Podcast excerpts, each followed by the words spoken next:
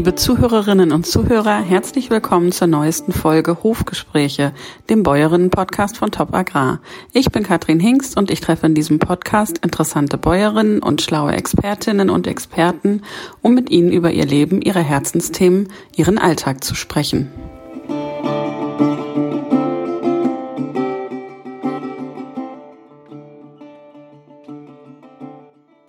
Heute spreche ich mit Juliane Fees. Sie ist erste Vizepräsidentin des Deutschen Landfrauenverbands und Vorsitzende des Landfrauenvereins Württemberg-Hohenzollern.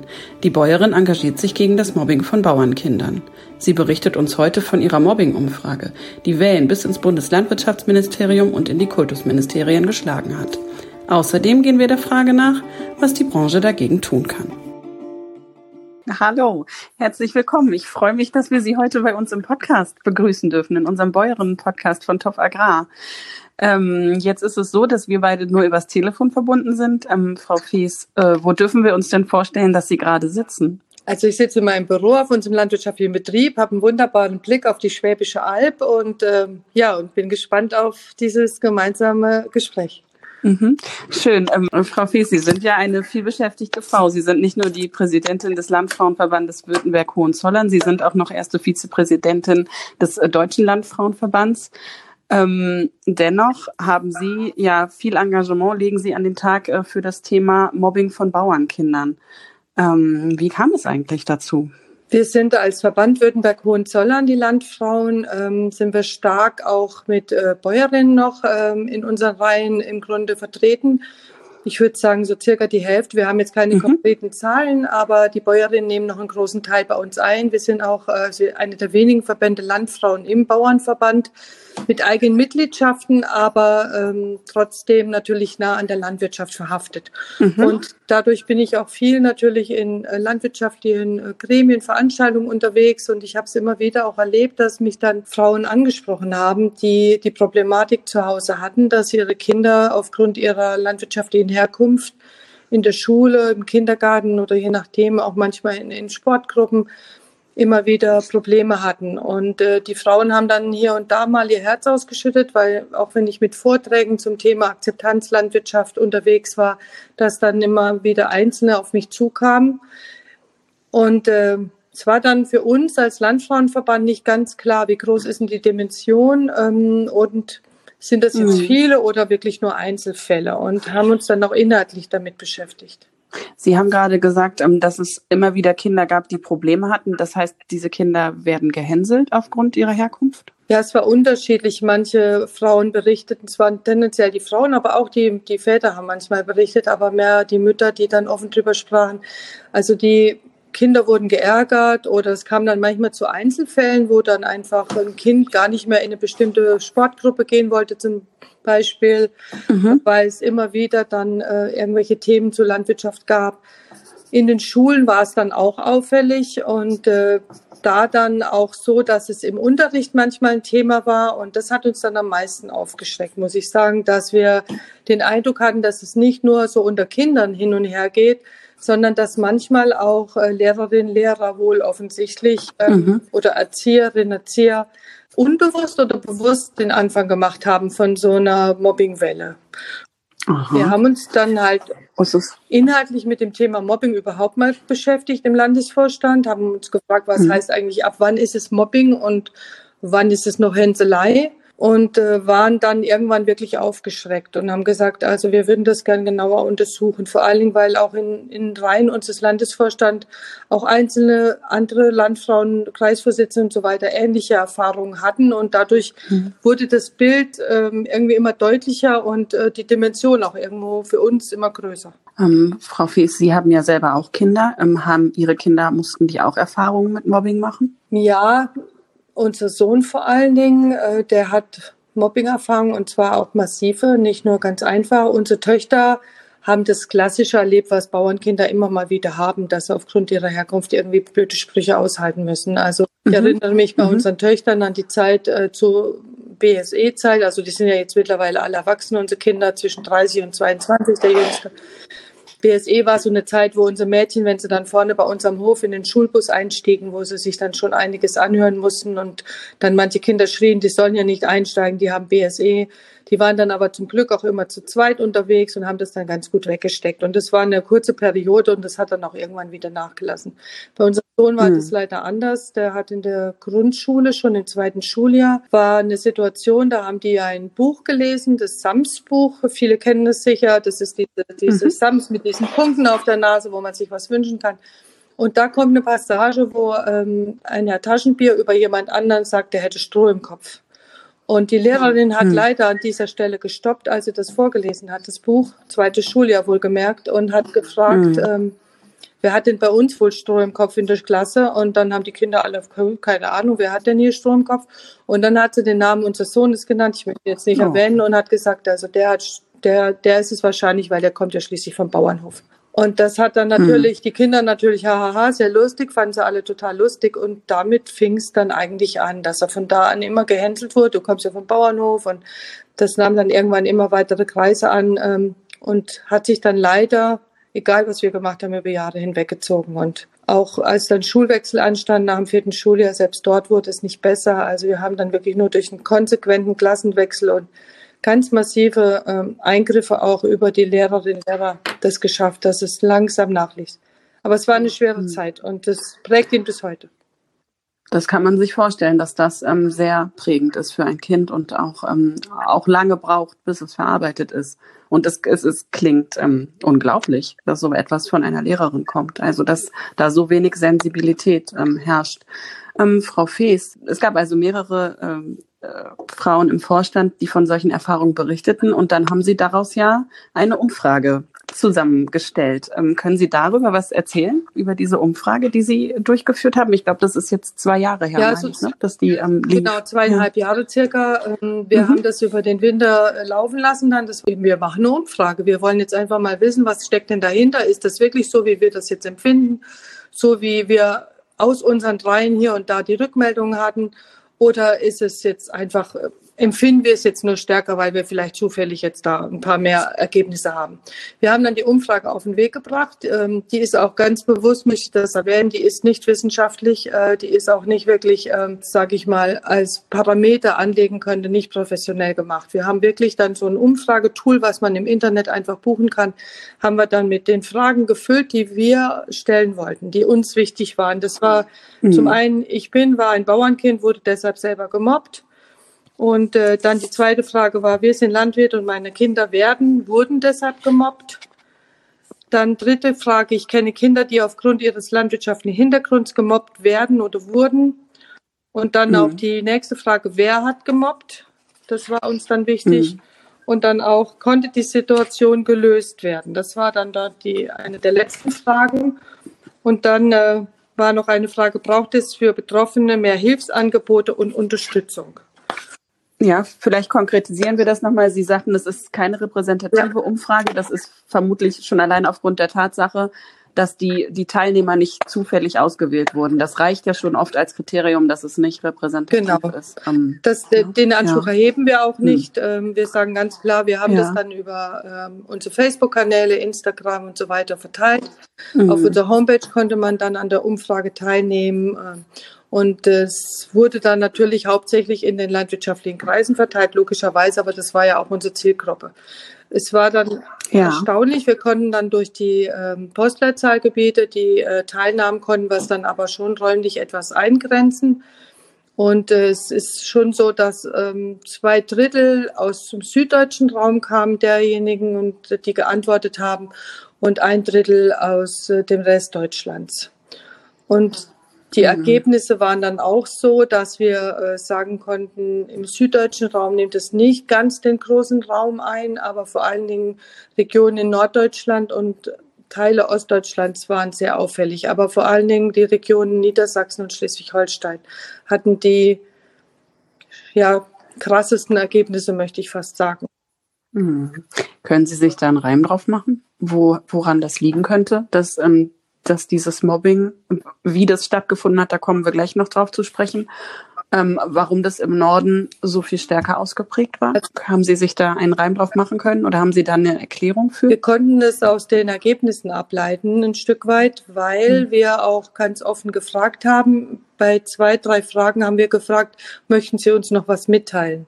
Und auch am Ende der Umfrage konnten die äh, Teilnehmenden im Grunde ihre Dinge, die sie noch auf dem Herzen hatten, vermitteln.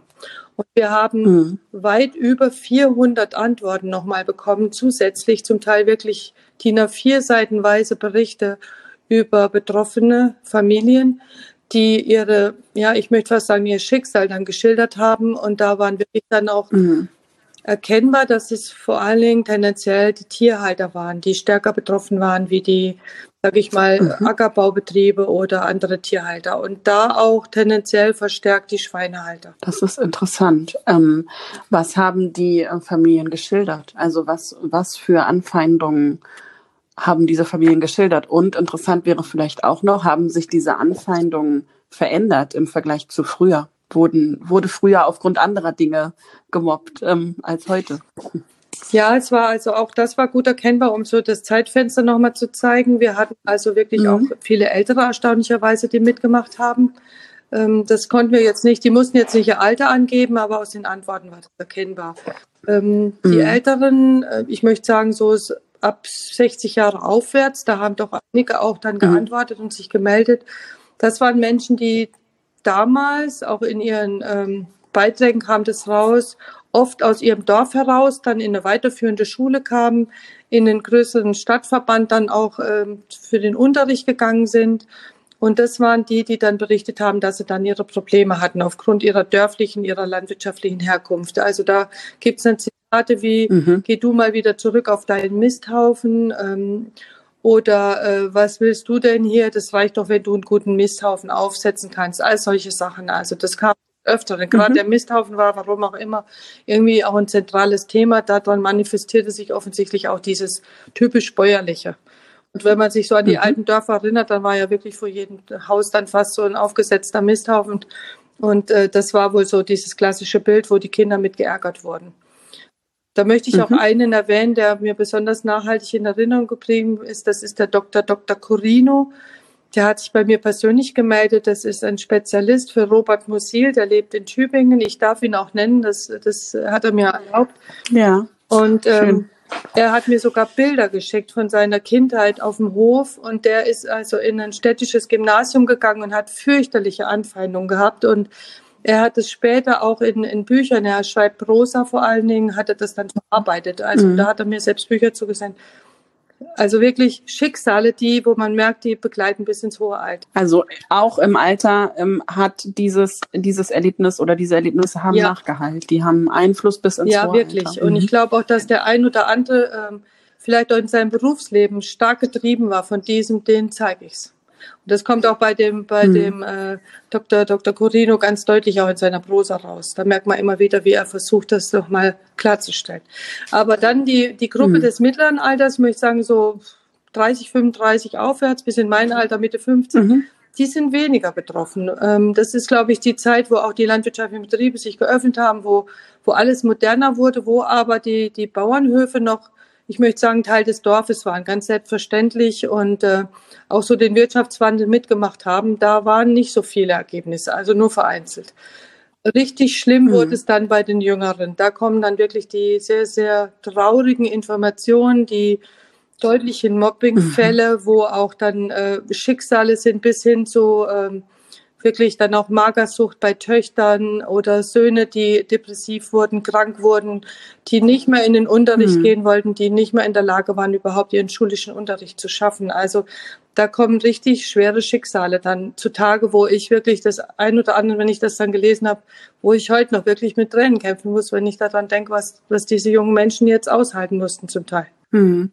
Frau Fies, Sie haben ja ähm, diese Umfrage auch schon auf einigen Vorträgen ähm, vorgestellt, Vortragsabenden. Wie reagieren denn das, wie reagiert denn das Publikum darauf? Ähm, können die sich damit identifizieren? Sind die schockiert? Wie kann man sich das vorstellen? Also ich habe äh, viel bei landwirtschaftlichem Publikum gesprochen. Äh, hm. Da kommen tendenziell natürlich auch Menschen, die sich mit diesen Themen beschäftigen. Da merkt man sehr mhm. äh, die eigene Betroffenheit und auch, dass manche wirklich auch selber in dem Moment, wo ich dann die, die Dinge vorlese, ich lese ja dann auch die O-Töne zum Teil vor, wo man dann schon merkt, mhm. dass äh, eine ganz hohe Betroffenheit da ist und ähm, das ganz, ganz schwer zu verarbeiten ist. Und ich habe das ja selber als Mutter erlebt. Das ist jetzt natürlich schon lange, lange her bei uns, aber man ist sehr, sehr ohnmächtig. Und diese Ohnmacht ist immer wieder auch erkennbar, auch beim Publikum. Ich habe aber auch schon vor gemischten mhm. Gruppen gesprochen. Und da ist es dann auch äh, merkbar, wie sehr auch Menschen, die nicht aus der Landwirtschaft sind, dann erschrocken sind und äh, dann auch später oft auf mich zukommen, sagen, ich, ich hätte mir das gar nicht vorstellen können. Das ist ja furchtbar und wieso passiert denn das? Und auch viele Fragen stellen und äh, dann auch zum Teil gern aktiv werden wollen und sagen, wie können wir das denn besser machen, wie können wir das denn ändern? Würden Sie sagen, dass das Bewusstsein dafür in der, im Rest der Bevölkerung noch gar nicht da ist? Also, dass, ähm, dass dieses Problem, dass äh, Bauernkinder mit Mobbing haben, dass das in vielen ähm, Schichten noch gar nicht angekommen ist? Also, dass das viele gar nicht wissen, dass das ein Problem ist? Ich ähm. denke, dass das viele nicht wissen. Jeder bewegt sich ja in seinem Leben und jeder hat viel mhm. zu tun und ich äh, stelle das jetzt auch nicht irgendwo als äh, schlechthin. Mhm. Ähm, so wie wir ja auch in vielen anderen Bereichen auch uns wenig auskennen als landwirtschaftliche Klientel und uns nicht vorstellen können, wie andere Menschen mit was für Sorgen die zu kämpfen haben. Man, äh, so, wie heißt das so schön mhm. heute, die klassische Blase. Also von dem mache ich das auch niemandem zum Vorwurf. Und ich denke, Mobbing gibt es ja auch mhm. in allen möglichen Formen. Ähm, deshalb, ich möchte auch nicht ein Mobbing, was Kindern passiert, weil sie vielleicht äh, nicht der klassischen Schönheits, äh, den klassischen Schönheitsidealen äh, mhm. entsprechen. Äh, da, die, denen passiert auch Mobbing oder Kinder, die vielleicht aus, aus anderen Familienumfeldern kommen, wie es klassisch üblich ist. Auch die können Mobbing erfahren. Also ich möchte überhaupt, mhm. Mobbing ist einfach ganz furchtbar, wenn es wirkliches Mobbing ist. Und da gibt es ja auch eine klare Definition für Mobbing. Mobbing ist was, was über längere Zeit passiert, was wirklich auch seelische Schäden anrichtet wo der Mensch auch fast nicht alleine mit klarkommt, äh, das ist dann Mobbing. Mobbing ist nicht nur mal Hänseln. Und das ist auch ganz klar, da haben wir mhm. auch geschaut, dass das auch klar ist in unserer Umfrage. Und äh, deshalb, mhm. ich glaube schon, zu der Zeit, als die Umfrage dann in der Öffentlichkeit war, ganz stark. Wir hatten ja sogar einen Beitrag in den Tagesthemen. Äh, das war wirklich äh, toll dass das so aufgenommen wurde, auch von den Medien zu diesem Zeitpunkt. Da war es schon präsenter, da bin ich auch sehr oft darauf angesprochen worden, auch unser Verband wurde viel mhm. gefragt.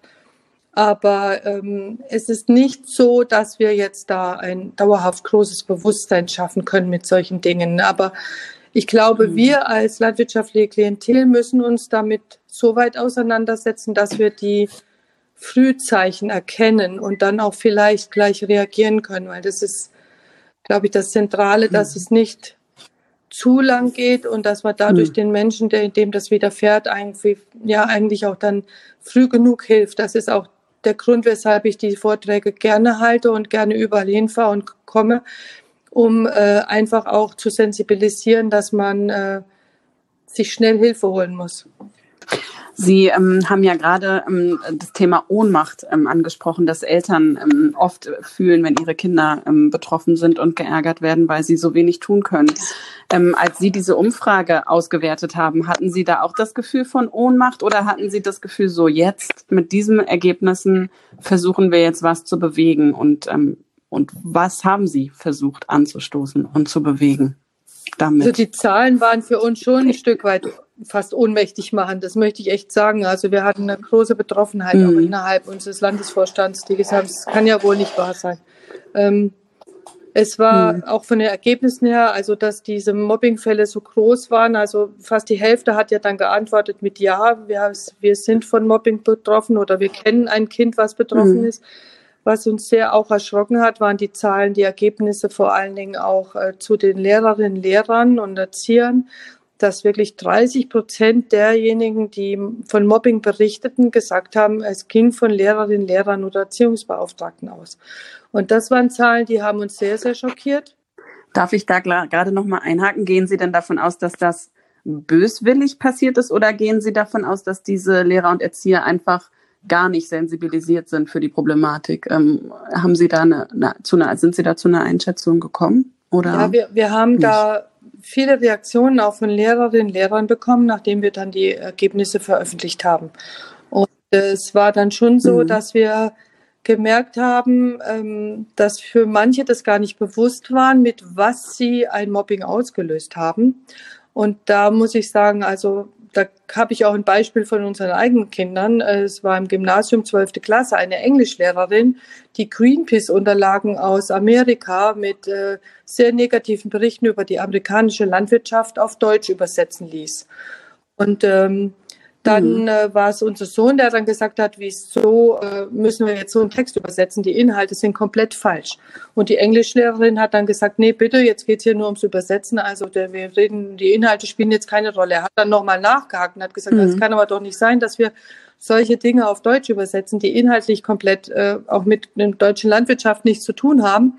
Und dann war die Lehrerin schon etwas ungehalten, hat ihn dann nochmal gebeten, jetzt irgendwie nur zu übersetzen. Er hat dann nochmal nachgehakt und hat gesagt, also er schlägt jetzt eine Diskussionsrunde im Anschluss vor, ähm, auf Englisch gern, zu diesem Thema. Und dann war die so sauer, die hat ihn dann aus der Klasse geworfen. Ich habe dann nachher mit der Lehrerin mhm. und mit unserem Sohn dann die nochmal aufgesucht und ein Gespräch gesucht. Ähm, und sie war dann völlig erschrocken, als ich ihr die, das versucht habe zu erklären, was das für uns bedeutet, dass sie nämlich Informationen den Kindern ungefiltert gibt, die auch mit unserer Landwirtschaft mhm. in Deutschland nichts zu tun haben. Und sie hat dann erst ja, Kein schlechtes dann Bild erst gemerkt, dass sie da vielleicht auch mhm. Themen, Inhalte äh, bei den Kindern impliziert, die die dann mitnehmen in ihren Alltag und ja, die, die Reflexion dazu nicht hatten. Und da hat sich dann auch entschuldigt und war dann mhm. sogar mal mit der Klasse bei uns dann nochmal auf dem Hof. Aber man sieht, es passiert, ich möchte auch sagen, es passiert in den meisten Fällen wahrscheinlich ohne böse Absicht oder aus irgendeiner mhm. tiefen Überzeugung. Äh, wir haben ja auch Lehrerinnen, Lehrer, die äh, Soko Tierschutz in die Schulen einladen oder Peter und da Unterricht gestalten. Und äh, da ist es ja so, da muss man sagen, man muss ja dann den Ausgleich schaffen. Und das ist ja das, was auch die, mhm. was auch die, die Kultusministerien eigentlich erwarten und verlangen von den Lehrern. Und das gelingt vielleicht nicht immer. Das heißt, ähm, spiegelt sich so eine Unausgewogenheit. Jetzt kommen wir gerade vom Thema ab. Wir kommen gleich nochmal wieder zurück zu den Aktionen, die Sie geplant haben ähm, oder ja. die Sie daraus abgeleitet haben aus Ihrer Umfrage. Trotzdem würde ich hier jetzt gerne nochmal nachfragen. Ähm, gelingt es denn ähm, in den Schulbüchern immer ein ausgewogenes Bild der Landwirtschaft ähm, darzustellen oder oder haben Sie auch dort das Gefühl, dass, ja, dass da vielleicht ein Akzent gelegt wird, ähm, den man einen Zungenschlag, der eigentlich nicht so erwünscht ist ähm, oder der, der nicht neutral ist, sagen wir es mal so. Ja, im Grunde ist es ja ein, ein, ein Gesamtpaket äh, und das passt eigentlich auch schon wieder zu den Aktionen, da hm. sind wir gar nicht so weit abgeschrieben. Äh, ähm, ja. Es ist so, dass wir ganz bewusst dann gesagt haben, okay, wir müssen dran an das Thema und wie können wir es machen? Und äh, das, was Sie sagten gerade, die Schulbücher sind das eine, auch die Sensibilisierung der Lehrerinnen und Lehrer war das zweite und auch überhaupt das Thema auch bei den Menschen äh, draußen präsenter zu machen. Und das waren dann im Grunde drei Schritte. Zum einen natürlich an die Öffentlichkeit gehen mit den Ergebnissen und da hatten wir ein sehr hm. hohes mediales äh, äh, im Grunde Aufnehmen der, der Problematik. Äh, zu den Schulbüchern möchte ich sagen, dass wir ähm, uns einen ganzen Stapel an Schulbüchern gekauft haben, die in Baden-Württemberg im Moment im Schulunterricht gebraucht werden. Und ähm, wir haben uns auch mit der mhm. Thematik tiefer beschäftigt. Und uns ist dann äh, wirklich aufgefallen und wir waren auch sehr erschrocken, wie das System mit den Schulbüchern, die in die Schulen gelangen, eigentlich funktioniert. Das war uns in, im Vorfeld nicht bewusst und ich denke, das ist auch den meisten Eltern nicht bewusst, dass nämlich Schulbücher von den Verlagen geschrieben werden und die Kultusministerien in der Regel da zumindest äh, bei den Fachbüchern äh, wie Biologie, Erdkunde und so weiter gar keinen großen Einfluss haben oder nehmen. Die Verlage schreiben verschiedene Versionen für verschiedene äh, Schulen und verschiedene äh, Klassenabschnitte und die Inhalte bestimmen die Verlage.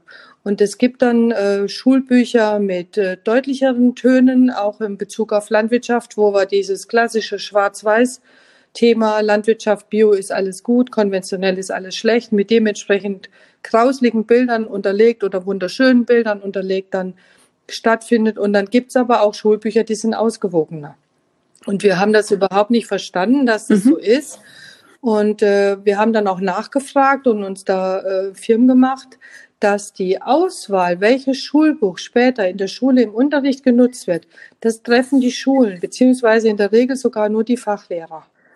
Die Fachlehrer setzen sich zusammen und überlegen sich, welches Buch wollen sie. Und wenn die Fachlehrer tendenziell eher, sage ich mal, auf dem äh, Biotrip sind, ich möchte es mal ein bisschen flapsig so nennen, dann wird das Buch dementsprechend mhm. anders gewählt, wie wenn es Lehrer sind, die vielleicht vom Dorf kommen oder vielleicht einen landwirtschaftlichen Hintergrund haben und dann vielleicht sich eher für ein anderes Schulbuch entscheiden.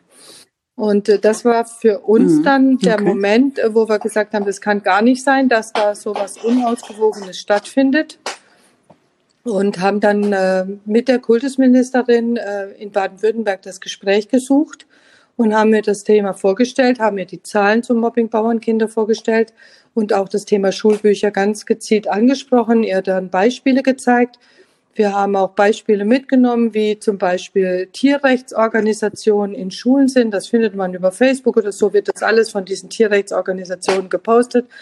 Und sie war dann äh, sehr, mhm. sehr erschrocken und ist dann sofort, und das muss ich sagen, es war wirklich toll, aktiv geworden und hat dann äh, erstmal einen Lehrerbrief rausgegeben zu diesem Thema, hat auf das kritische Thema Mobbing Bauernkinder hingewiesen und hat äh, um Ausgewogenheit gebeten. Die hat eine Arbeitsgruppe eingesetzt zusammen mit dem Landwirtschaftsministerium, die jetzt die Fachbücher auf Ausgewogenheit hin prüfen in Baden-Württemberg. Und da sind sie schon mhm. ziemlich weit, soweit ich das jetzt weiß. Und sie hat auch das Thema Lernort ja, Bauernhof nochmal auf den Schirm genommen. Wir haben äh, vorgestellt, dass es Lernort Bauernhof gibt und dass es auch wunderbare Informationsmaterialien zu Lernort Bauernhof gibt für die Schulen und äh, hat auch das jetzt äh, massiv auch aktiv beworben und hat auch Lernort Bauernhöfe besucht, um auf das Thema aufmerksam zu machen. Das heißt, so ohnmächtig waren Sie gar nicht in dem Moment, wo Sie so betroffen waren ähm, und äh, durch die Umfrage und so einen guten Einblick da reinbekommen haben, was ähm, ähm, ja, was manche Bauernkinder erleiden, erleiden müssen in der Schule, sondern haben einiges erreicht, was da dann dadurch angestoßen. Ja, wir haben mhm. in Baden-Württemberg viel erreicht und es war wirklich toll. Ähm, wir haben aber, wir sind weitergegangen. Wir haben auch äh, das Gespräch mit Julia Glöckner, der Bundeslandwirtschaftsministerin, gesucht. Haben sie auch dafür gewinnen können und sensibilisieren können, dass das Thema nicht nur äh, marginal stattfindet, sondern wirklich auch äh, in manchen Regionen auch stärker und wirklich ein Problem ist.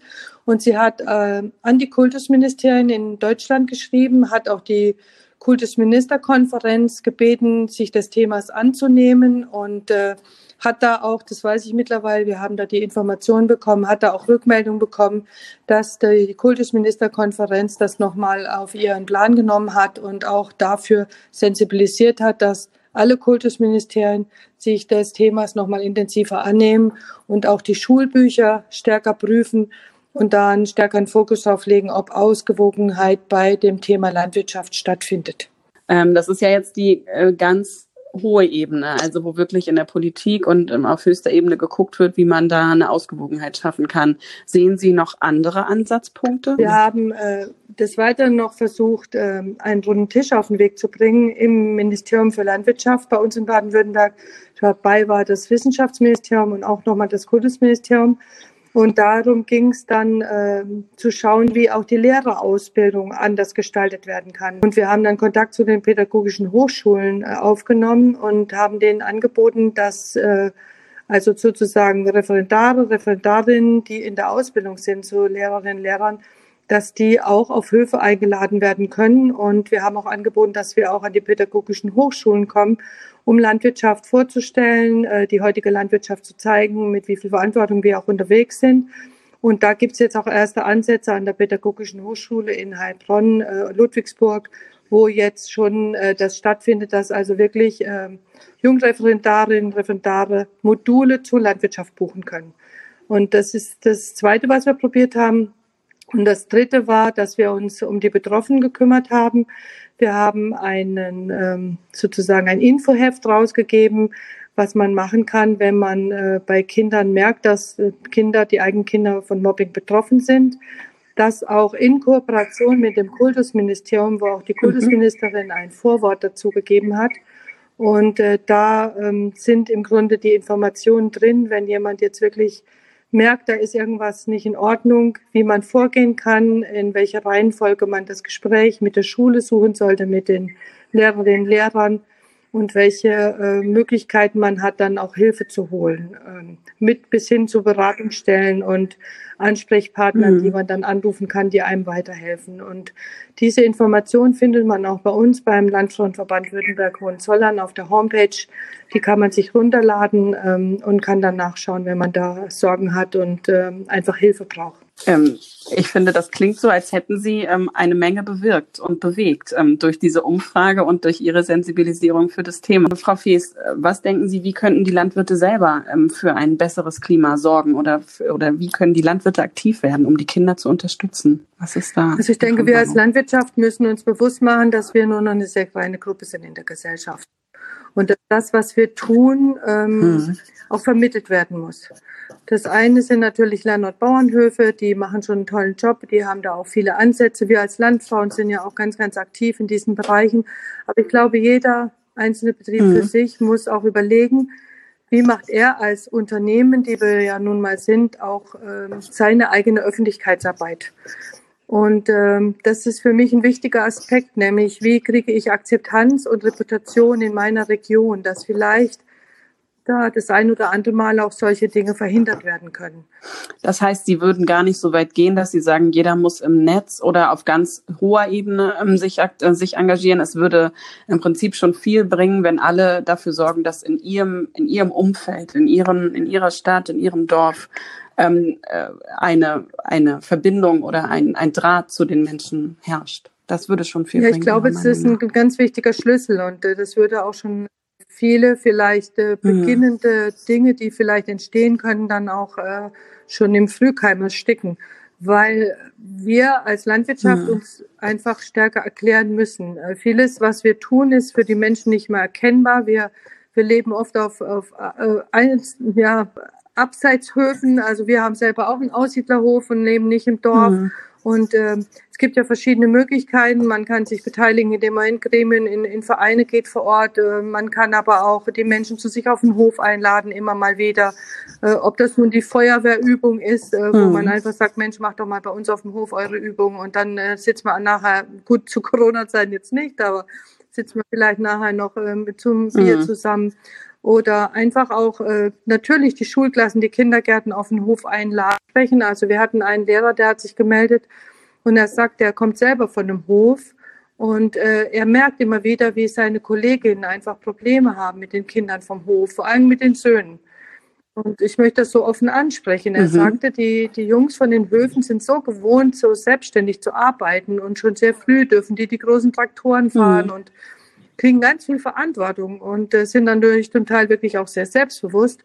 Und äh, die sind dann manchmal ganz, ganz schwierig auch im Klassenverband einzufangen, sagte er. Ihm macht das mhm. nicht so viel Probleme, mhm. weil er weiß einfach, wie er mit denen umgehen muss. Aber er sagt, er hat auch Kolleginnen erlebt, die einfach völlig ohnmächtig sind mit diesen selbstbewussten Kindern, die eigentlich so ihr Ding machen. Und ich glaube, mhm. auch da müssen wir auch aufpassen als äh, landwirtschaftliche Familien, unseren Kindern da auch ähm, ja auch die nötige Aufmerksamkeit zu schenken und zu sagen, du schau mal, im Schulverband musst du dich anders verhalten, du musst dich irgendwo einfügen in die Gemeinschaft. Mhm. Das Zweite ist auch, dass mhm. uns eine Sozialpädagogin, die selber auch von einem Hof kommt und die aber in einem großen ähm, ja, pädagogischen Zentrum arbeitet, die sagt, sie erlebt es immer wieder, dass Kinder von Höfen dann doch mit den Gummistiefeln kommen, mit denen sie am Tag vorher noch in der Silage gespielt haben. Und sie sagte, mhm. wir müssen aufpassen, dass wir unsere Kinder im Grunde dann nicht mit irgendwie muffigen Rucksäcken oder stinkigen Schuhen äh, nach draußen schicken. Viele, die das jetzt hören werden, sagen, ja, das ist ja selbstverständlich, aber offensichtlich ist es das leider noch nicht. Und ich muss sagen, jedes Kind, was dann wegen solchen Dingen nachher gemobbt wird, ist ein Kind zu viel. Wir müssen da auch an uns selber arbeiten und müssen auch selber sensibel sein, ähm, wie wir mit der Gesellschaft auch äh, agieren und äh, wie wir uns in der Gesellschaft verhalten, weil äh, vielleicht wird das ein oder andere Mal auch dann Tür und Tor für solche Dinge auch geöffnet. Aber ganz zum Schluss möchte ich sagen, dass es natürlich nicht so ist, nur weil man jetzt einen frischen Rucksack hat und saubere Schuhe, dass es dann immer, immer passt. Also wir haben das ja selber erlebt, ähm, selbst wenn man alles richtig machen möchte und auch tut, dann ist man vielleicht am Ende, wenn irgendwas passiert, doch nicht gefeit. Und äh, wichtig ist, dass man dann Hilfe holt und auch nicht zu lang wartet. Das ist für mich der Schlüssel dann, um äh, im Grunde das Kind sehr, sehr schnell und äh, auch gut aus dieser Situation herauszuholen, dass es nicht einfach auch, ähm, sage ich mal, einen psychischen Knacks hat, der dann ein Leben lang bleibt.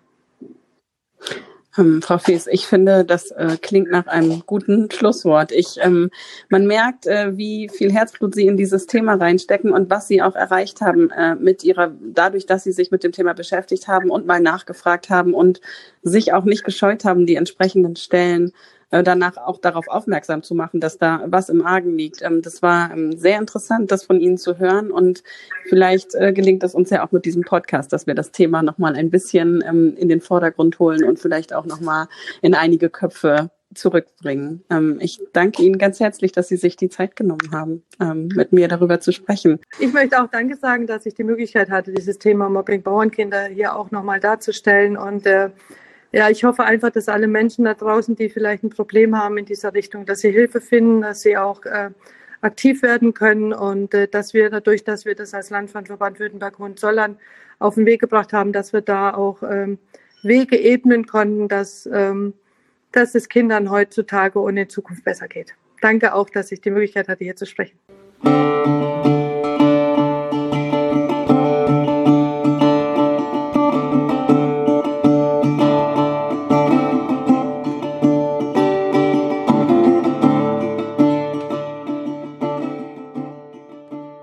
Ja, liebe Hörerinnen und Hörer, das war der Top Bäuerinnen Podcast mit Juliane Fees, Vizepräsidentin des Deutschen Landfrauenverbands. Für die nächste Folge haben wir Christine Hamester-Koch aus Schleswig-Holstein eingeladen.